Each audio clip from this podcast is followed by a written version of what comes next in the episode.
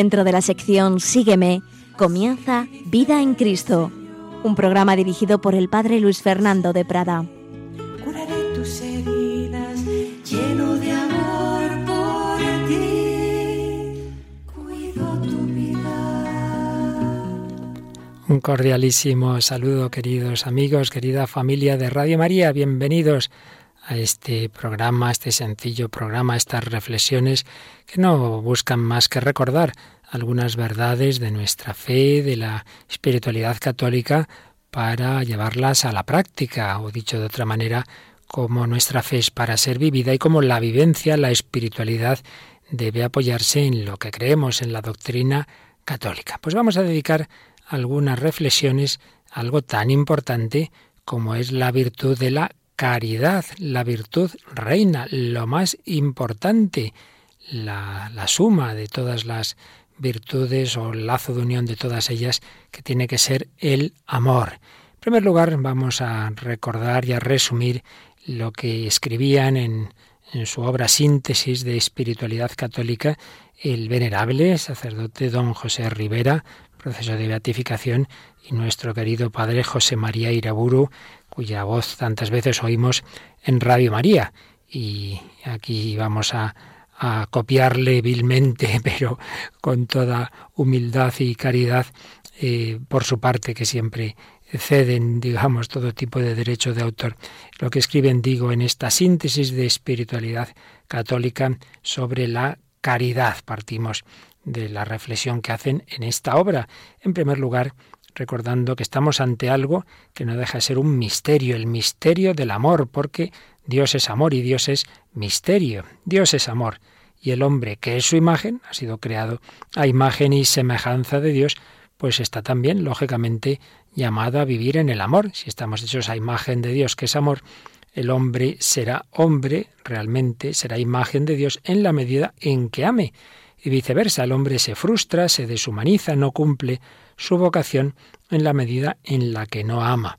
La ley de la gracia confirma la de la naturaleza, cuando da al cristiano esa vocación suprema de amar a Dios y al prójimo. Confirma la de la naturaleza porque también a nivel psicológico son muchos los autores que ven que el hombre es feliz, que el hombre está su vida llena de sentido cuando se entrega, cuando ama a alguien o a un ideal por el cual se da y se entrega. Es una idea, por ejemplo, muy de Víctor Frankl, lo que llama la autotrascendencia, este psiquiatra judío de raza, vienes de nacimiento, que sobrevivió a los campos de concentración nazis, que vivió mucho tiempo y que tiene muchísimas obras muy bellas y insiste en esta idea de que el hombre es feliz y el hombre su vida adquiere sentido en la entrega, en el amor. Estamos hechos a imagen de Dios que es amor y por ello incluso a ese nivel natural y psicológico lo vemos mucho más desde la clave de la fe. Y de hecho aparece en toda la Biblia este lenguaje del amor.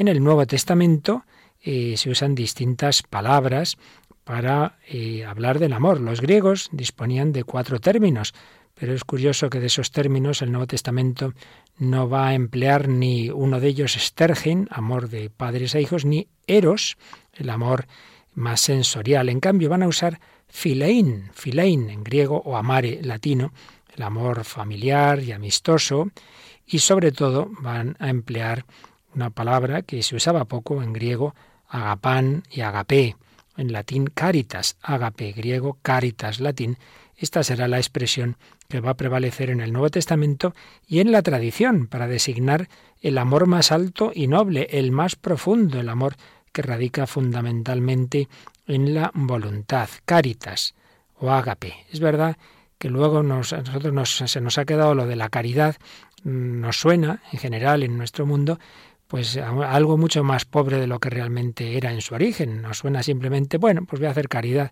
voy a hacer un favor, voy a dar una limosna. No, no, no. Caritas es traducción de ágape, es decir, de ese amor de Dios, ese amor que Dios ha infundido en nuestros corazones, el amor del que aquí vamos a hablar. Y es que podíamos distinguir diversas clases de amor. Como señalan estos autores, hay tantas clases de amor como niveles en el ser. Si hay eh, seres a nivel sensible, pues también hay un amor sensible. La sensibilidad se complace en el bien sensiblemente captado. Los animales tienen este tipo de amor, un amor sensible hacia aquellos seres que captan con sus sentidos y también el ser humano, evidentemente, existe ese nivel sensible. Pero hay también un amor espiritual, ahí ya no son los sentidos, ahí es la voluntad la que se adhiere al bien que ha captado el entendimiento. Amor sensible, amor espiritual. Y este amor espiritual puede ser interesado, o la expresión clásica, amor de concupiscencia, si el que ama busca mm, principalmente su propio interés. Pues yo te quiero a ti, pero te quiero a ti porque yo me siento bien contigo. Sería un modo de amor de concupiscencia que no quiere decir que sea malo, pero es verdad que ahí prevalece el interés de uno. O por el contrario, amor benevolente, amor de benevolencia. Si el amante busca sobre todo el bien del amado. Todas estas formas de amor en sí mismas, en principio, son buenas y pueden darse unidas. En el amor matrimonial, por ejemplo, está claro, hay un amor sensible. No va uno a decir, sería un error, me voy a casar con quien menos me gusta. Hombre, no. En el amor matrimonial tiene que darse también el amor sensible, la sensibilidad también tiene que actuar. Eh, la gracia no va contra la naturaleza y en un tipo de amor que incluye la unión física, pues lo normal es que lógicamente haya esa atracción sensible. Por tanto, no es que sea malo, es algo, es un nivel que Dios quiere, por ejemplo, para ese tipo de amor. Puede darse el amor sensible, puede darse el amor espiritual interesado, porque a la vez que yo amo a, esa persona es también mi bien, por supuesto, nuestro amor a Dios, pues es nuestro bien. Y en ese sentido no podemos dejar de amar a Dios de una manera interesada, en, un buen sentido de la palabra, en, una, en un tipo de amor de concupiscencia, en un buen sentido de la palabra, porque esto redunda en mi bien. Pero indudablemente el grado superior y, y más fuerte de amor sería el que por un lado es espiritual que es más fuerte, más, más profundo que el sensible, y por otro lado es de benevolencia, insistiendo en que no es que sean malos los otros. Una atención especial merece el amor que llamamos de amistad. En el amor de amistad hay dos personas que se unen conscientemente por un amor de benevolencia, una busca el bien del otro, el otro el del uno, y hay, por otro lado, una comunicación de bienes mutua. Si yo amo a una persona y la otra a mí no, pues yo le aquerré mucho, pero no hay amistad. La amistad implica una doble dirección del amor. Así lo explica Santo Tomás. Este amor de amistad es el amor más unitivo, el que más une a dos personas, pues cuando alguien ama a alguien con este amor de amistad, quiere para él el bien como lo quiere para sí mismo, capta al otro como si fuera un otro yo. Por eso hay una una gran unión entre las personas en las que hay amor de amistad. Y no nos olvidemos, aunque se anticipar cosas, que Dios nos ama a nosotros con este amor de amistad. Señalan eh, Rivera Iraburu causas y efectos del amor. Causas. Pues el amor nace de la bondad, de la semejanza y del trato amistoso, de la bondad, la bondad del amante y la bondad del amado, impulsan el movimiento del amor. Las diversas cualidades que vemos en el otro, su inteligencia, nobleza, hermosura, etc., enamoran al amante, que se enamora conociéndolas, se llama lo que se conoce. Bueno, diversas causas del amor. Yo amo a Dios según le voy conociendo, según voy viendo lo que ha hecho por mí, según voy contemplando a Jesucristo, viendo a ese niño Jesús, viendo a ese crucificado por mí. Todo ese conocimiento interno del Señor me va llevando al amor. Causas y efectos. El amor produce la unidad. El, amor une a los que se aman. Incluso hay quien define el amor como una realidad misteriosa que de dos hace uno en el afecto, de dos hace uno en el afecto. Y el propio Santo Tomás dice que el, mismo amor es la unión o nexo entre esos dos seres, entre esas personas. El amor produce la unidad. El amor asemeja, se da entre semejantes o los hace semejantes. Unión y semejanza, por tanto, como efectos fundamentales del amor unión, unidad, una unidad afectiva. Los que se aman tienden a querer u odiar las mismas cosas. Lo que le pasa a uno le afecta al otro. Unión afectiva, me afecta lo que le pasa al otro. Pero también unión efectiva. Los que se quieren procuran, en cuanto eh, les sea posible, estar juntos y, y hacerse el bien mutuamente. Ese estar juntos no siempre podrá ser de una manera física, pero siempre espiritual. El, amado está siempre en el corazón del amante y el amante en el amado. Pues bien, tras estas pequeñas precisiones terminológicas sobre el amor, que valen en general para el amor humano, vamos ya a fijarnos en, en, ese tipo de amor sobrenatural que llamamos la caridad. La caridad. ¿Qué es la caridad? El amor sobrenatural de amistad. Amor sobrenatural de amistad por el que Dios se une a los hombres y estos entre sí. Así lo expresan Rivera e Iraburo. La caridad, como veis, es mucho más que esa limosna que doy a no sé quién. No, no, es algo muy grande. Es un amor sobrenatural. Está por encima de la naturaleza, es gracia de Dios. Amor sobrenatural de amistad. No, no va en una sola dirección, es amor mutuo, amor mutuamente comunicado. Por el que Dios se une a los hombres. Dios ha querido amarnos con amor de amistad, se ha unido con nosotros y nos quiere unir a nosotros con Él. Y también nos une a unos con otros. Pues bien, tras estas precisiones terminológicas, eh, nos recuerdan estos autores, en primer lugar, que Dios es amor. La primera, creo que el primer programa de estas reflexiones que un servidor hizo aquí en Radio María, precisamente hablaba de eso, de cómo el punto primero, el fundamento primero de toda espiritualidad cristiana y de toda nuestra fe es creer en el amor que Dios me tiene. Lo primero no es que yo ame a Dios, lo primero es creer que Dios me ama. Dios me ama como soy. Por eso, ante todo, contemplar el amor en su fuente, contemplarlo en Dios. Un Dios que no es un ser impersonal como en tantas místicas de nuestra época o de tipo orientalista, sino un Dios que tiene verdadera voluntad, con la que elige, quiere, decide, manda y ama, ama. Dios es amor, nos dirá San Juan en su primera carta 4.8. Es amor dentro de sí mismo, amor intratrinitario. Y es también amor hacia afuera. Si existe el mundo, si hay una creación, es porque Dios, en la efusión de su amor, ha querido libremente crear seres a los que eh, hacer partícipes de ese su amor. Dentro de la Trinidad, el Padre Celeste es amor, ama infinitamente en sí mismo la bondad, verdad y belleza de su propio ser, y de este amor procede el Hijo Divino por generación. Jesús nos dirá, el Padre ama al Hijo. En Jesucristo reconoce el Hijo de su amor. El Padre es amor, el Hijo es amor, como se nos ha revelado clarísimamente en Jesús, y el Espíritu Santo es amor. Es el amor que une al Padre y al Hijo eternamente, amor divino personal y subsistente, fuente de todo amor y de todo don. Dios es amor. Pero Dios, que es amor en sí mismo, nos ha creado, ha creado el mundo. La creación es la primera declaración de amor que Dios nos hace. Hemos hablado de esto en reflexiones anteriores, la espiritualidad de la creación, como en esa puesta de sol, como en ese aire, como en esa flor, como en esas estrellas, Dios me está diciendo, te quiero, estoy aquí contigo, presencia de Dios en la creación, presencia activa de Dios que hace que el mundo funcione para que yo pueda vivir, para que yo haya tenido esta oportunidad de recibir la vida y en la vida amar a Dios para alcanzar la vida definitiva. En la creación se ve que Dios nos amó primero. No es que yo eh, primero amo a Dios y entonces en correspondencia Dios me ama. No, no, no. Sin preguntarme, Dios me ha creado por amor. Dios nos amó primero, lo cual obviamente vemos todavía muchísimo más claro en la revelación y sobre todo en la plenitud de la revelación, que es Jesucristo. Aquí habría que recordar la primera encíclica de Benedicto XVI, Dios es amor, Deus Caritas es, como nos decía, que todas las ideas del Antiguo Testamento se hacen carne y sangre en Jesucristo. En Él realmente vemos el amor.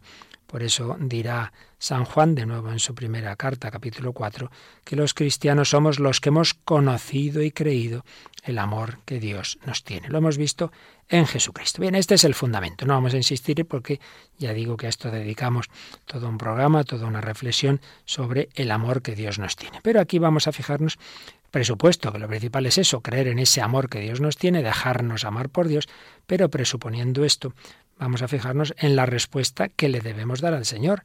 Nosotros amemos a Dios porque Él nos amó primero. Este es el más grande y primer mandamiento. Amarás al Señor tu Dios con todo tu corazón, con toda tu alma, con todas tus fuerzas, con toda tu mente, con todo tu ser. Este amor será siempre respuesta, respuesta al amor previo que Dios nos tiene. El Antiguo Testamento enseña a amar a Dios con todas las fuerzas del alma, como al Creador grandioso, amor y obediencia, pero será sobre todo en el Nuevo Testamento donde se nos van a dar los matices de ese amor. No se va a insistir, digamos, de una manera como de numéricamente muy frecuente en ese amor de Dios que ya estaba, ese amor a Dios que debemos darle que ya estaba en el Antiguo Testamento, pero sí se nos van a dar aspectos muy profundos. Jesús va a decirnos, conviene que el mundo conozca que yo amo al Padre y que según el mandato que me dio el Padre, así hago. Yo amo al Padre. Jesús nos enseña a amar al Padre. Y además Jesús nos comunica el Espíritu Santo para que podamos amar a Dios con la fuerza de Dios. Romanos 5.5 nos habla de cómo Dios nos ha dado su espíritu, su amor. También los cristianos somos los que aman a Dios. Y San Juan, en su Evangelio, va a, concretar que ese amor a Dios debe ser amar a Jesús, claro, amar a Jesús, Dios hecho carne, y que ese amor exige cumplir sus mandamientos. Pero ¿cómo yo voy a amar a Dios? Pues necesito un corazón nuevo, porque mi corazón egoísta, mi corazón carnal, no es capaz de amar a Dios con todo el corazón, valga la redundancia, pero es que Dios quiere darme ese corazón nuevo. Es la cita que antes hacía alusión a ella de Romanos 5.5. La caridad de Dios ha sido difundida en nuestros corazones por el Espíritu Santo que nos ha sido dado. El amor que está dentro de Dios se nos ha dado, se nos ha difundido, se nos ha comunicado, ha entrado en nuestros corazones por el Espíritu Santo que se nos ha dado. Vamos a dar gracias al Señor, vamos a pedirle ese corazón, vamos a pedir a Jesucristo un corazón como el suyo para poder amarle a Él, para poder amar al Padre en el Espíritu Santo, para poder amar a la Virgen, para poder amar a los hombres. Dame tu corazón, dame tu corazón que sea el mío. Pues así se lo pedimos al Señor.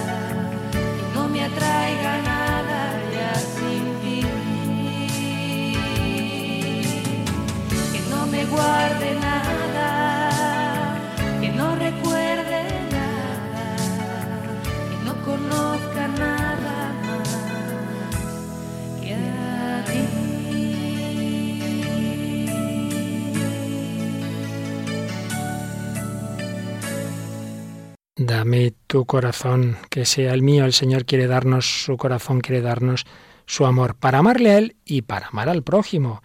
Amarás al prójimo como a ti mismo. y este mandamiento es semejante al primero. Amaos unos a otros como yo os he amado. Cuanto quisierais que os hagan a vosotros los hombres, hacedselo vosotros a ellos, porque esta es la ley y los profetas. También la ley mosaica prescribía amarás a tu prójimo como a ti mismo y, como decíamos antes, el hombre por su misma naturaleza se inclina hacia, hacia el, otro, se inclina hacia el amor. Pero no estaba tan claro, desde luego, en el Antiguo Testamento no, no vinculaba tan claramente como Jesús el amor a Dios y el amor al prójimo, eh, sino de una manera implícita. Y ahora hay un mandamiento nuevo, podemos decir, pero es completamente nuevo porque Jesús nos da su Espíritu Santo para poderlo cumplir. Nuevo Testamento habla del amor a Dios, pero va a insistir especialmente en el amor al prójimo, como si fuera el único precepto. En este va a insistir Jesús en la última cena y lo mismo van a hacer los apóstoles. Fijaos lo que dice San Pablo. Toda la ley se resume en este solo precepto. Amarás a tu prójimo como a ti mismo. Esta es la ley de Cristo, dice el propio San Pablo en Gálatas 6.2. Amor a Dios, amor al prójimo. Es Dios quien nos mueve internamente por su espíritu a amar a los hombres. En sí mismo, en sí mismo tiene Dios en su propia bondad la causa de su amor a los hombres y Él nos da ese su amor para que amemos a los hombres al modo divino, claro, siempre dentro de nuestra limitación, pero Dios quiere darnos cada vez más esa comunicación de su espíritu para que amemos como Él con un movimiento gratuito, difusivo, universal, a todos, amigos y enemigos. Amamos al prójimo porque Dios que habita en nosotros nos mueve internamente con su gracia a amarles. Así, nuestro amor participa de esa calidad infinita, siempre participada en nosotros de manera parcial, pero de suyo una calidad infinita del amor de Dios. El amor a Dios es fuente del amor al prójimo, dice San Juan. Él dio su vida por nosotros y nosotros debemos dar nuestra vida por nuestros hermanos. Y en otro lugar, si de esta manera nos amó Dios, también debemos amarnos unos a otros. Todo el que ama a aquel que le engendró, ama al nacido de él. Y nosotros tenemos de él este precepto, que quien ama a Dios, ame también a su hermano. Todo parte de que Dios es amor, de que Él nos amó primero, pero en consecuencia debemos también amar al prójimo. Y es que es Dios mismo quien causa la amabilidad de los hombres. Fijaos que no es posible que amemos al prójimo por sí mismo sin referencia a Dios, porque el prójimo no existe sin Dios. El otro existe en tanto en cuanto recibe el ser, la bondad, la belleza de Dios. Yo no puedo amar al prójimo en sí mismo sin Dios, porque eso es una cosa irreal. Tampoco puedo amarlo por mí, porque eso sería como tomarlo como ocasión para ejercitar mi, mi, caridad y perfeccionarme. Eso sí que sería en el fondo egoísmo. Al prójimo le amamos por Dios. Amar a Dios y amar a los hombres son inseparables. En realidad es un único amor y además un amor se verifica por el otro. Por un lado, Dios no acepta la ofrenda de nuestro amor si no tenemos caridad con nuestros hermanos. Si uno va a presentar la ofrenda y tiene algo contra su hermano, pues primero se reconcilie con su hermano. Si uno dijere amo a Dios, pero aborrece a su hermano, miente, dice también San Juan. Pero por otro lado, conocemos que amamos a los hijos de Dios en que amamos a Dios y cumplimos sus mandamientos. La veracidad de un amor es garantía de la realidad del otro. Así pues, amor al prójimo, que parte del amor a Dios, amor a Dios que se confirma en el amor al prójimo, amor al prójimo que brota del amor de Dios. Evidentemente, más importante es Dios que el prójimo y que yo y que nadie, pero en la práctica, han enseñado muchos santos, el amor al prójimo tiene una cierta primacía de ejercicio sobre el amor a Dios, aunque este sea el amor primero y más excelente. ¿En qué sentido? Pues nos lo ha explicado San Agustín. El amor a Dios es el primero en la jerarquía del precepto, claro está, pero el amor al prójimo es el primero en el rango de la acción, de la acción. Quien te impuso este amor en dos preceptos, no habría de proponerte primero el amor al prójimo y luego a Dios, sino al revés, primero a Dios y después al prójimo. Pero tú, que todavía no ves a Dios, amando al prójimo, haces méritos para verle. O sea que en la práctica, en la práctica, se nos está indicando aquí que el camino para llegar a un gran amor de Dios es amar al prójimo. Y fijaos que Santa Teresa, tan gran contemplativa, maestra de oración, no va a decir algo muy distinto. Cuando yo veo almas muy diligentes en atender la oración que tienen y muy encapotadas cuando están en ella, una expresión muy de la santa, muy encapotadas ahí, muy concentradas, que nadie me moleste, eh, hermana, no haga ruido, muy encapotadas cuando están en ella, me hace ver cuán poco entienden del camino por el donde se alcanza la unión con Dios. Piensan que ahí está todo el negocio. Que no, hermanas, que no. Obras quiere el Señor. Y que si ves una enferma a quien puedes dar algún alivio, no se te dé nada de perder esa devoción, esa supuesta devoción, ¿no? Que estás ahí muy concentrada. Claro, si voy a atender a la enferma, pierdo esa devoción. Pues poca devoción sería. Que no se te dé nada, que no te preocupes de hacer eso. Y si tiene algún dolor, te duela a ti. Y si fuere menester, lo ayunes porque ya lo coma. Cuando os viereis faltas de esto, aunque tengáis devoción y regalos y alguna suspensioncilla en la oración de quietud, Así que una se siente muy a gusto, ¿verdad? Creedme que no por eso habéis llegado a la unión y pedid a nuestro Señor que os dé con perfección este amor al prójimo. Así pues, muy importante, el amor al prójimo. Nos lo enseña pues una maestra de oración y de amor a Dios, que no es verdadero ese amor a Dios sin amor al prójimo. Pero Evidentemente, el amor al prójimo del que estamos hablando no es una mera filantropía natural, sino que parte de ese amor de Dios porque además, como hemos insistido y repetido, no existe un prójimo separado de Dios. Virtud, pues, de la caridad en la que está unido ese amor de Dios y ese amor del prójimo. Enseñan estos autores que estamos resumiendo, José Rivera y José María Iraburu, que la caridad es una virtud infundida por la gracia, la gracia de Dios en la voluntad, con la que amamos a Dios por sí mismo, con todas nuestras fuerzas, y al prójimo por Dios como Cristo nos amó. Mirad aquí en esta especie de definición tenemos recogidos todos esos elementos tan importantes. Es una virtud infundida por la gracia en la voluntad, yo no lo consigo por mis fuerzas, virtud infundida por la gracia en la voluntad con la que amamos a Dios por sí mismo, con todas nuestras fuerzas, y al prójimo por Dios, como Cristo nos amó. Esta es la virtud de la caridad que por un lado es amor afectivo, como veíamos antes, que une en el afecto. Yo amo a una persona, pues me siento unida a ella. Pero por otro lado debe llevar a un obrar efectivo, que a fin de cuentas es lo más seguro. Juzgar de los sentimientos y de los afectos puede ser engañoso, siendo muy importante. ¿eh? No hay que menospreciarlo en absoluto, porque por otro lado lo afectivo es lo efectivo. Pero está claro que sobre todo se prueba el amor en las obras, ya lo decía también San Ignacio en la contemplación para alcanzar amor las obras son mayor garantía de amor que las palabras y que los sentimientos. Y esta caridad, este amor, activa y mueve con la fuerza de ese, propio amor todas las demás virtudes. Y así la caridad pues es paciente, no miente, no roba, no mata. Dirá San Pablo que todas vuestras obras sean hechas en caridad. Por eso se dice que la caridad es forma de las virtudes, es la que las anima, es la que, digamos, da una especie como el aceite en el coche que hace que todo funcione bien. Y hay que añadir que la caridad es un, amor que debe crecer siempre más y más y más. No, no, no hay límite. La medida del amor es el amor sin medida. Caridad, que por otro lado, esto es muy importante y creo que ya lo vimos en reflexiones varias que hicimos sobre la vocación que todos tenemos a la santidad.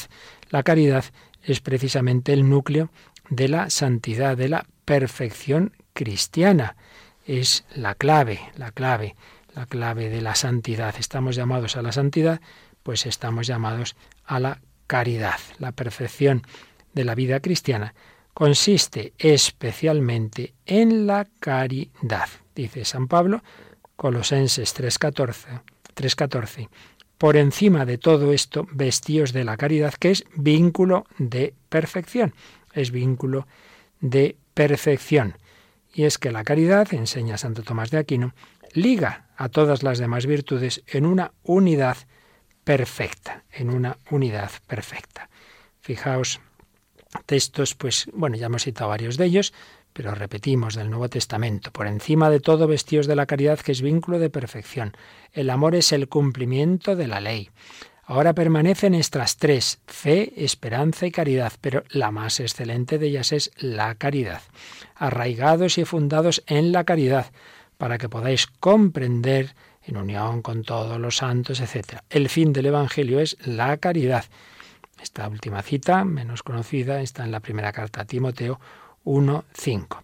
Y la misma fe recibe su valor de la caridad, pues, dice también San Pablo en 1 Corintios 13, en Cristo ni vale la circuncisión ni el prepucio, sino la fe actuada por la caridad, la fe activa por la caridad. Si no la fe no es activa en la caridad, es una fe muerta. Es una fe que no vale, es una fe eh, pues eso, hueca y muerta.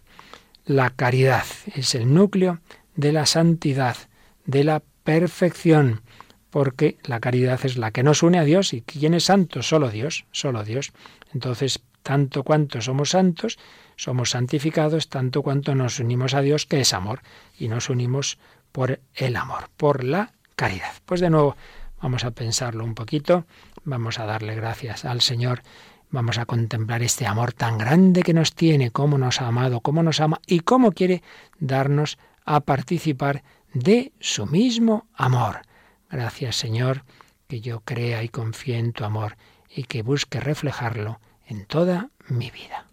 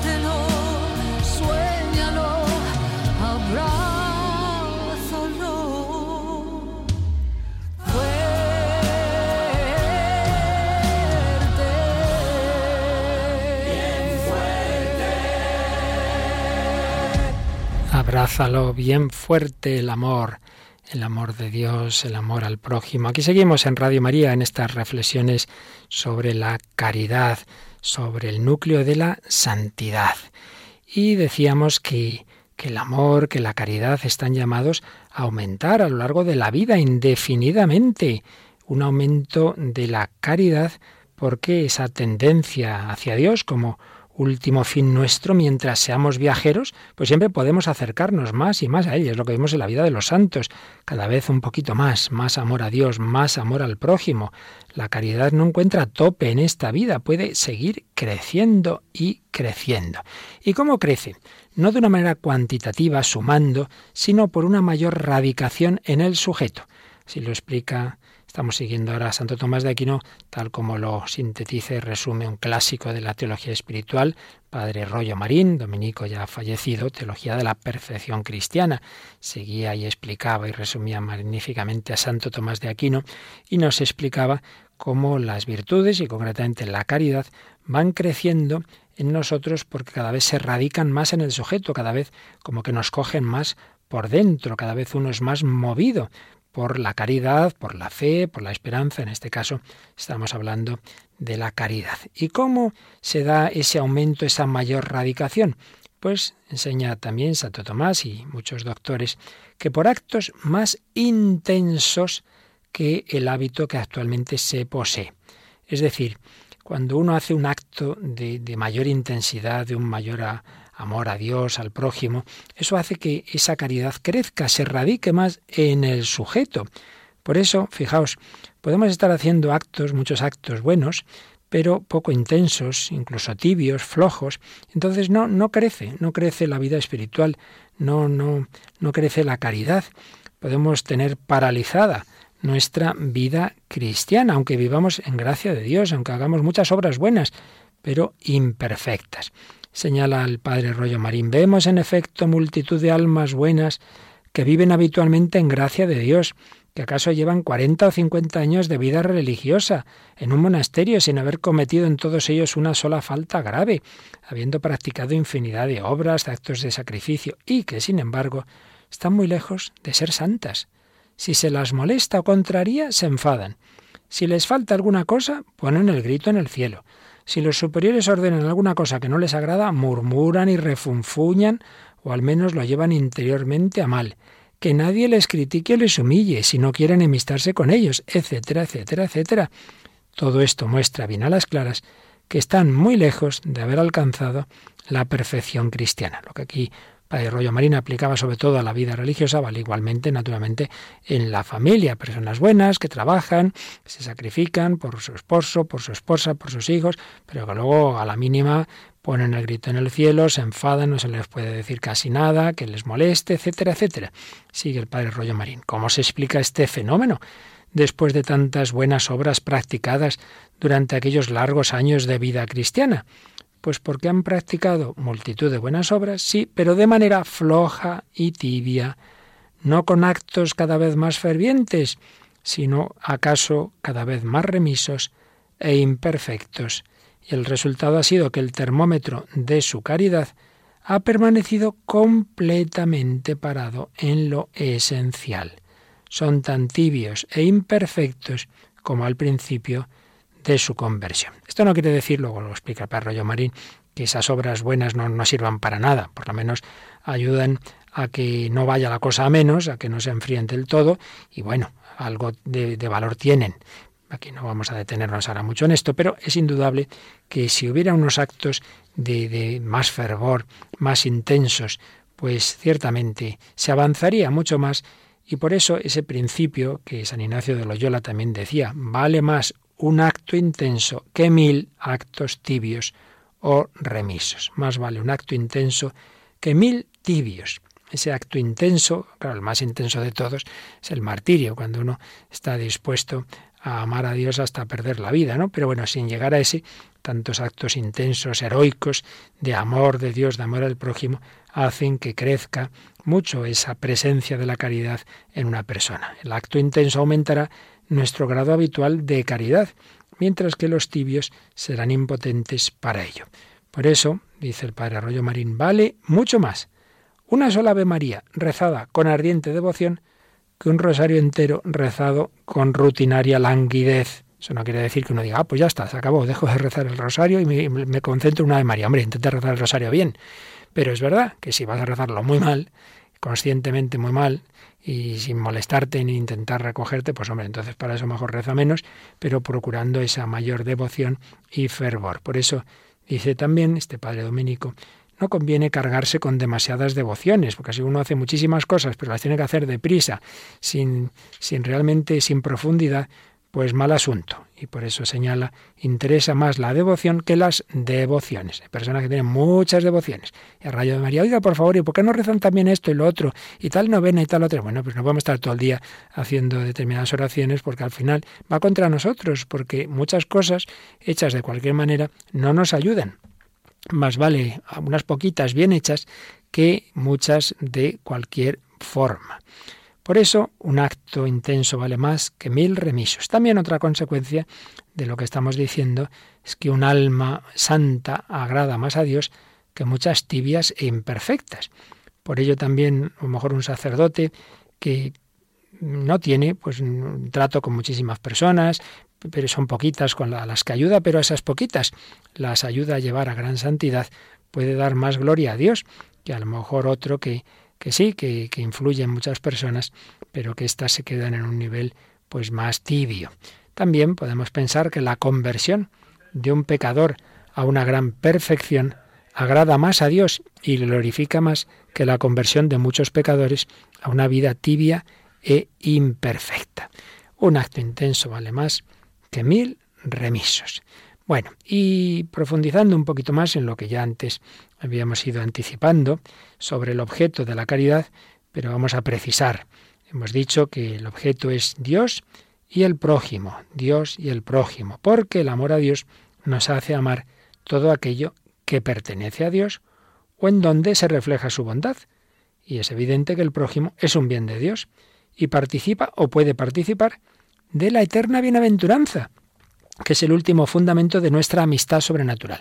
¿Cuál es el bien que compartimos o que estamos llamados a compartir todos? Bueno, pues la felicidad eterna del cielo. Estamos llamados a esa bienaventuranza, estamos llamados, bueno, dicho de otra manera, a compartir a Dios. Es nuestro sumo bien, Dios, pero Dios contemplado es lo que llamamos la bienaventuranza.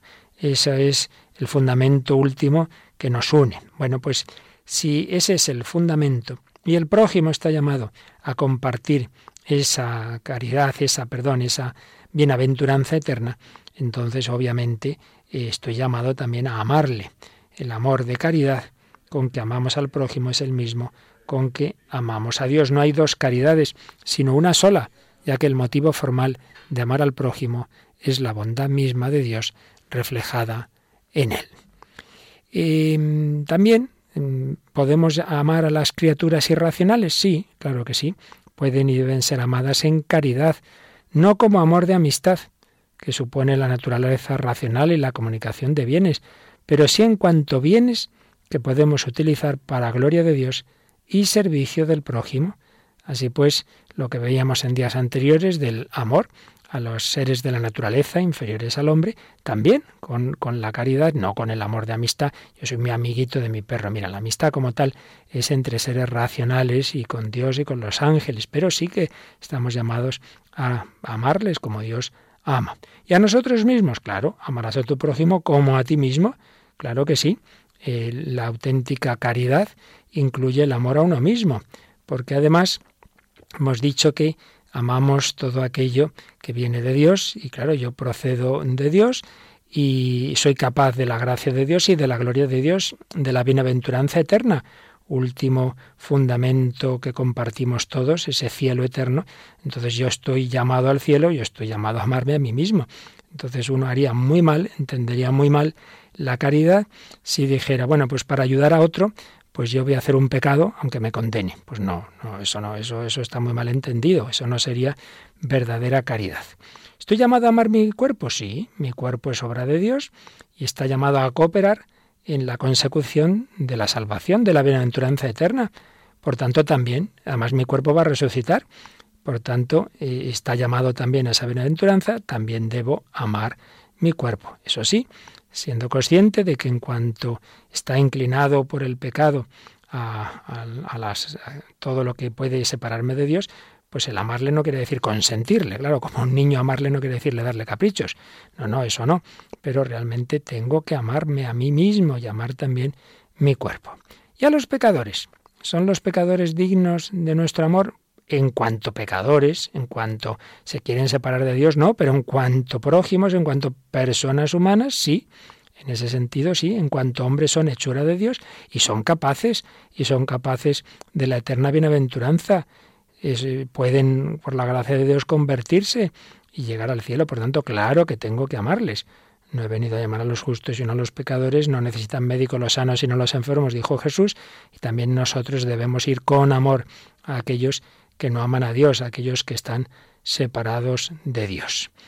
¿Podemos amarnos a nosotros mismos de una manera natural sin Dios? Sí, pasa que siempre será un amor imperfecto, un amor pues que no va a llegar desde luego a este del que estamos hablando de la caridad. ¿Y podemos amar por caridad a los enemigos? Sí, no en cuanto enemigos, en cuanto a amarle su propia maldad, pero sí en cuanto hombres, con el amor general que les debemos a todos los hombres.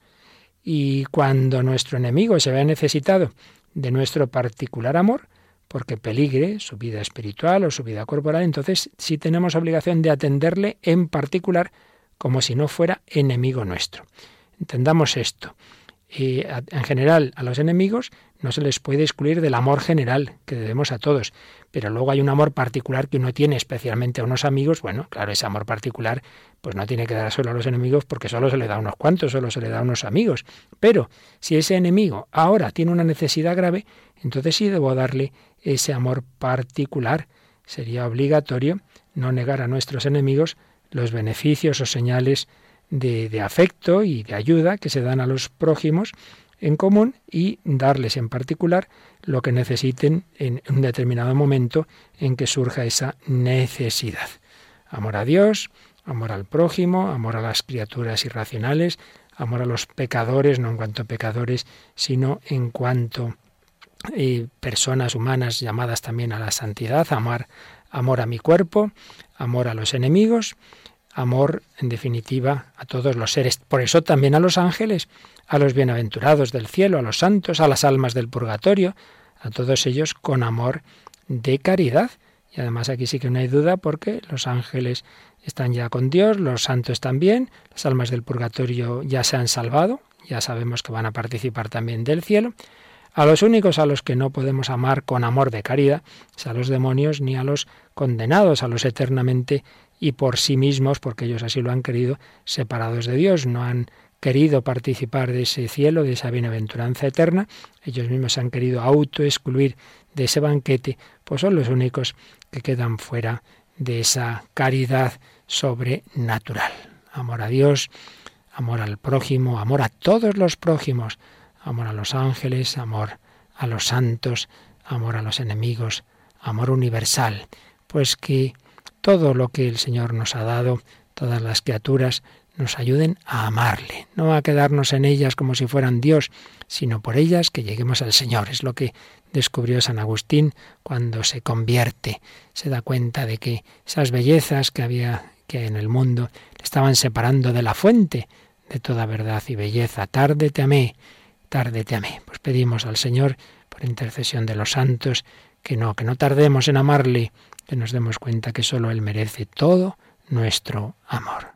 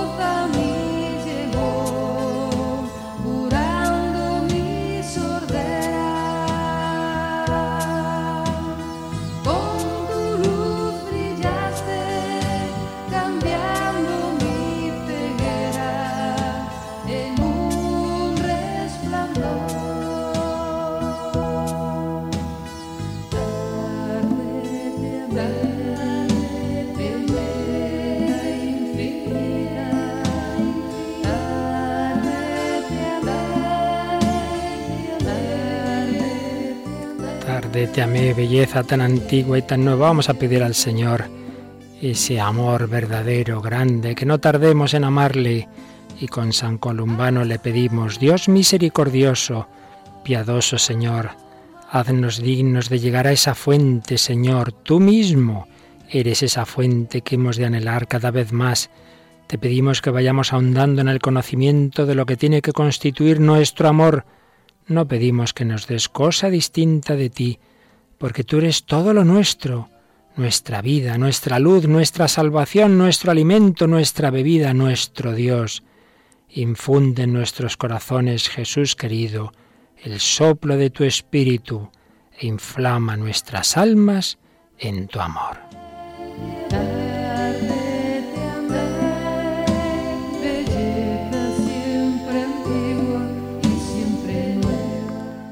Pues seguiremos con nuestras reflexiones sobre la caridad. El próximo día bajaremos a aspectos ya muy prácticos, muy concretos, para vivir la caridad en el día a día. Así se lo pedimos al Señor y así en Él, en su amor, quedamos todos unidos.